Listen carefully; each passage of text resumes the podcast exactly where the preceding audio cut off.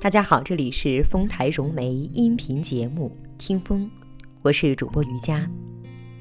我们今天跟大家分享的文章是：有一种富有叫做能做些无用的事儿。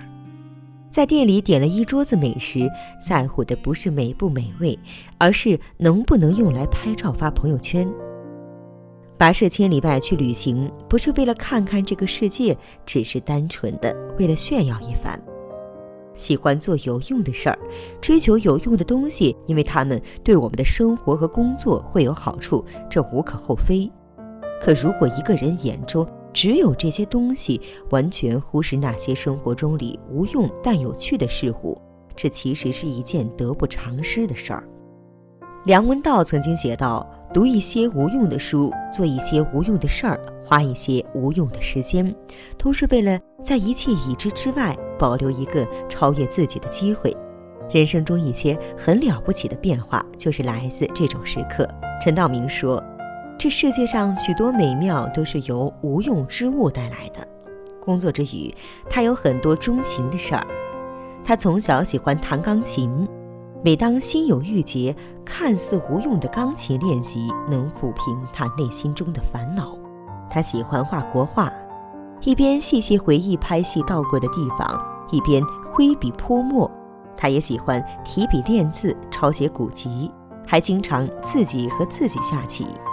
除了琴棋书画，他对手工也很感兴趣，偶尔为女儿捏个面人，裁身衣服，给妻子缝个皮包。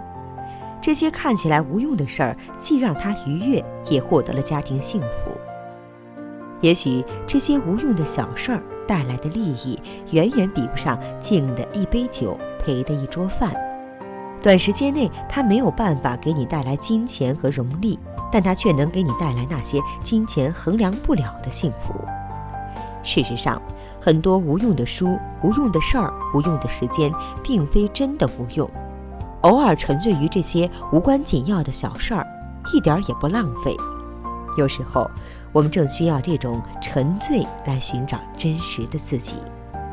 生活之外，往往还有比生活更开阔的一方天地，那是属于每个人自己的心灵桃花源、精神自留地。我们越来越习惯快节奏、高压力的生活方式，好像永远在赶时间、忙挣钱、忙事业、忙家庭。从清晨到半夜，闭上眼睛，睁开眼睛，新的一天又开始了。已经有多久没有抬头看看周围？有多久没有从忙碌的生活琐事中抽身，听一听自己心底的声音？就像马克·李维说的：“生命中某些珍贵的片段，其实来自于一些微不足道的小事儿。那些沉浸于读书、饮茶、看月、听风的瞬间。”那些陪家人絮絮低语、围坐谈笑的时光，才是生命中最令人开心、最珍贵的时刻。生活不易，开心快乐比什么都珍贵。我们不妨遵从内心，多做一些看起来无关紧要的事儿，不要让自己被生活推着走，不要忘记身边那么多你爱的人。您刚才听到的是丰台融媒音频节目《听风》，感谢您的陪伴，我们下期再见。